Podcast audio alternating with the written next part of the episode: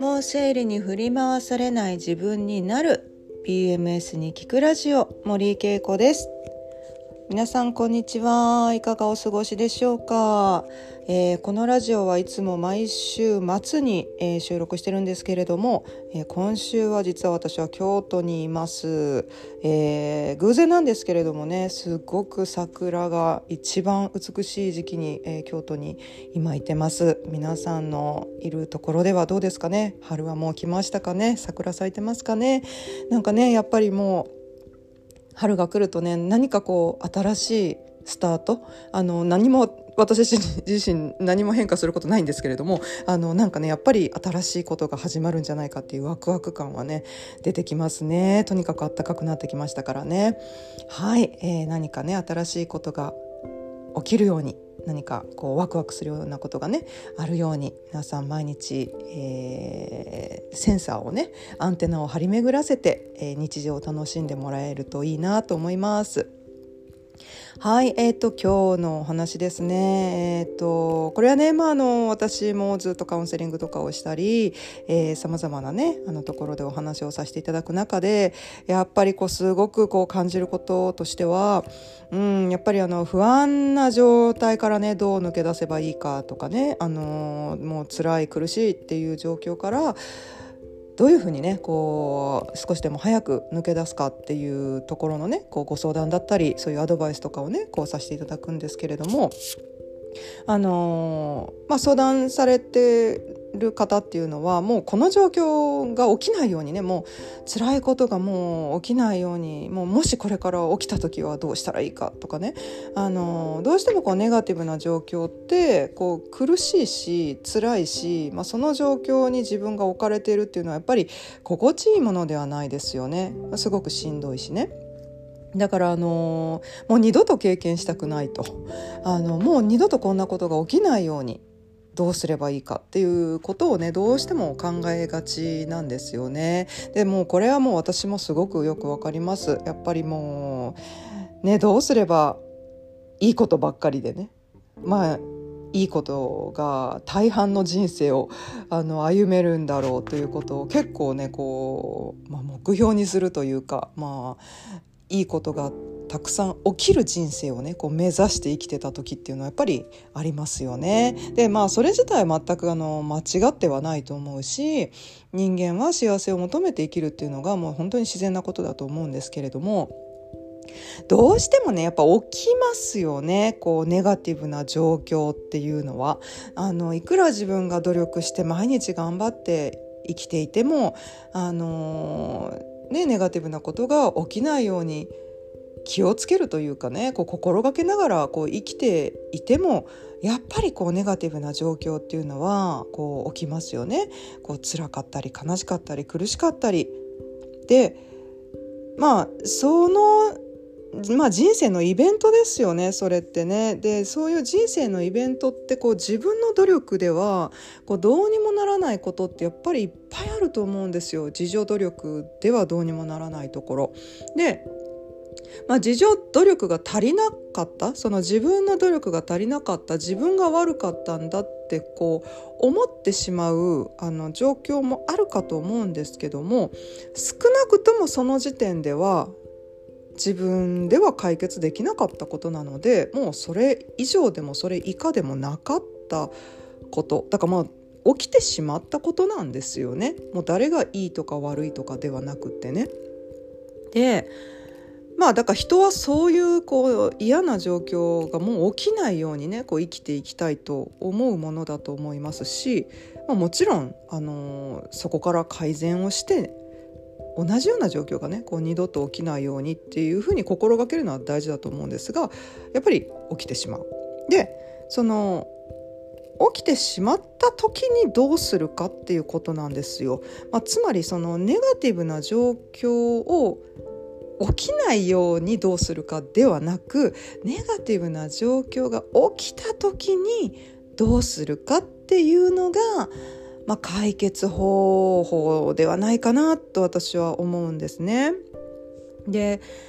まあ、あの起きないようにこうネガティブな状況起きないように生きようと思うとやっぱりどっかねこう何かに怯えながらというかねこうビクビクしながら生きることに私はなっちゃうと思うんですね。そうなるとやっぱり自分の人生自分のその生まれた命っていうのをこう死ぬまで100%こう発揮しながら生きていけるかっていうとやっぱり何かをねこう怯えながら何かにこう恐れながらこう生きるというのは自分の命をこう削りながら生きているようなもんだと思うのですごくねこう満足したものには私はならないんじゃないかなと思うんですね。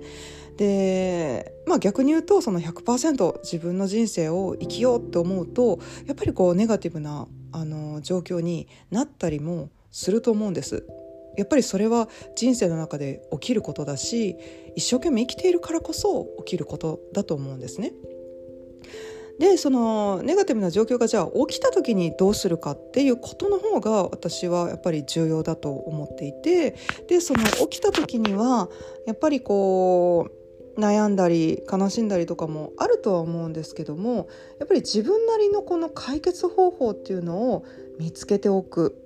こうすれば私は早くこの状況から抜け出せる。例えばこの人に相談すれば私の状況が変わるねアドバイスをくれるかもしれないここに行けば私は変われるかもしれないっていうふうにさまざまなその今のねそのネガティブな状況からどうすれば少しでも早くいい状態に持っていけるかっていうことをやっぱりこう見出していけるっていうのが、まあ、成長でもあると思うんですよね。でそれがやっぱりこうなぜそのプロセスが大事かっていうとそのネガティブな状況をどうしようかっていうふうにこう解決しようと持っていくその行動っていうのがやっぱりその人を成長させると私は思うんですよね。あのそういうふうに試行錯誤してその苦しい中から抜けようとする状況っていうのは嫌でも自分のことを見なきゃいけなくなるんですよね。で嫌でもこう人と関わらなきゃいけなくなると思うんです。でその中でやっぱり見えてくるもの本当の自分だったり本当の人間関係だったりまあ真実というものがねそのネガティブな状況をどうにかしようとしている中から新たにこう分かるものっていうのが出てくると思うんですね。でその結果やっぱり人ってすごく成長していくというかあのそれこそもう次はこの辛い状況は起きないように解決能力を高めていく、まあ、結局まあ成長だと思うんですけどもまあ結局だからネガティブな状況が起きないように生きるのではなくネガティブな状況が起きた時にどうするかっていうことが人生を大きく私は変えていくと思うんですね。ですからあの悩んでる時辛い時とかもう本当にもうこれ以上のことが起きないようにするにはどうすればいいかっていうことが解決方法ではなくやっぱりその状況が起きた時にどんな解決方法を自分は自分の手の中に持っているかっていうことが強く生きていける手段ではないかなと思うんですね。あのー、もしかしたら例えばねこう旅の中で蛇が出るかもしれないとなんか怖いものがね一回蛇が出てすごく怖い思いをした時にもう蛇がこう出ない道を歩いていこうと思って、まあ、そういう蛇が出ないような道をねこう探しながら歩いていてもどっかで出てくるかもしれないってこう常にこうビクビクビクビクして生きてるとずっとこう怖いんですよね。不安な状況を、まあ、自分の中にももう出てきた時にどうしたらいいか分かんないっていうこう自信がない状態で人生をねこう生きていくことになると思うんですけどもこう蛇が出てきた時にこうすればいいっていうこう手段が自分の中にあればよしちょっとこの道険しいかもしんないし蛇出るかもしんないけど蛇が出た時はこうしようっていうこう自分の中に何かこう武器を持っているとその険しい道もしかしたら蛇が出るかもしれないっていう道もまあ堂々とというかね自信を持ってこう進んでいけると思うんですね。で私はやっぱりその先にあるこう成果というかこう生きる意味っていうのはやっぱり変わってくるんじゃないかなと思うんですね。ですので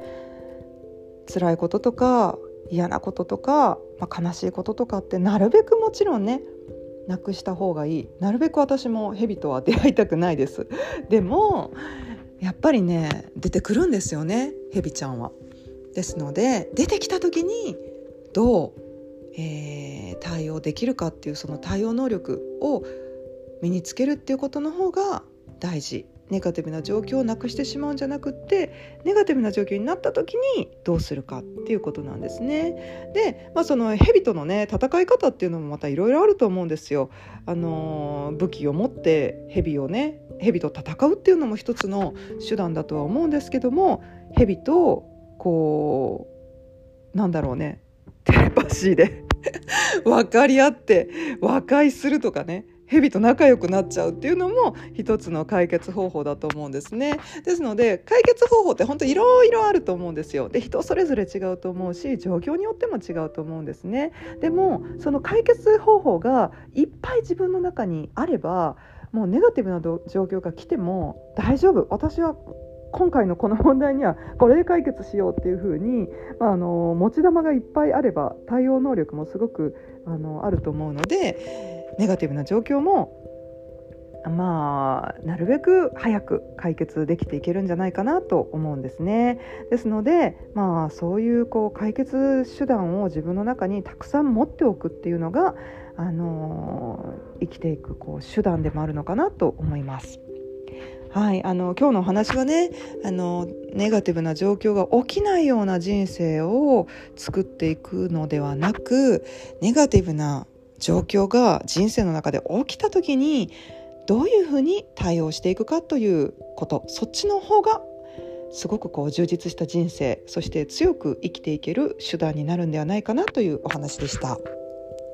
はい。えっ、と、この内容はね、ちょっとね、先日ブログにも書いたんですね。3月24日のブログです。生きる術というタイトルで書いていますので、もしよかったらブログも一緒に読んでいただけると、えー、嬉しいです。はい、えー、これからだんだんね、また暖かくなってくるかと思います。えー、皆さん春を楽しみながら、またこの1週間頑張りましょう。じゃあね、また来週。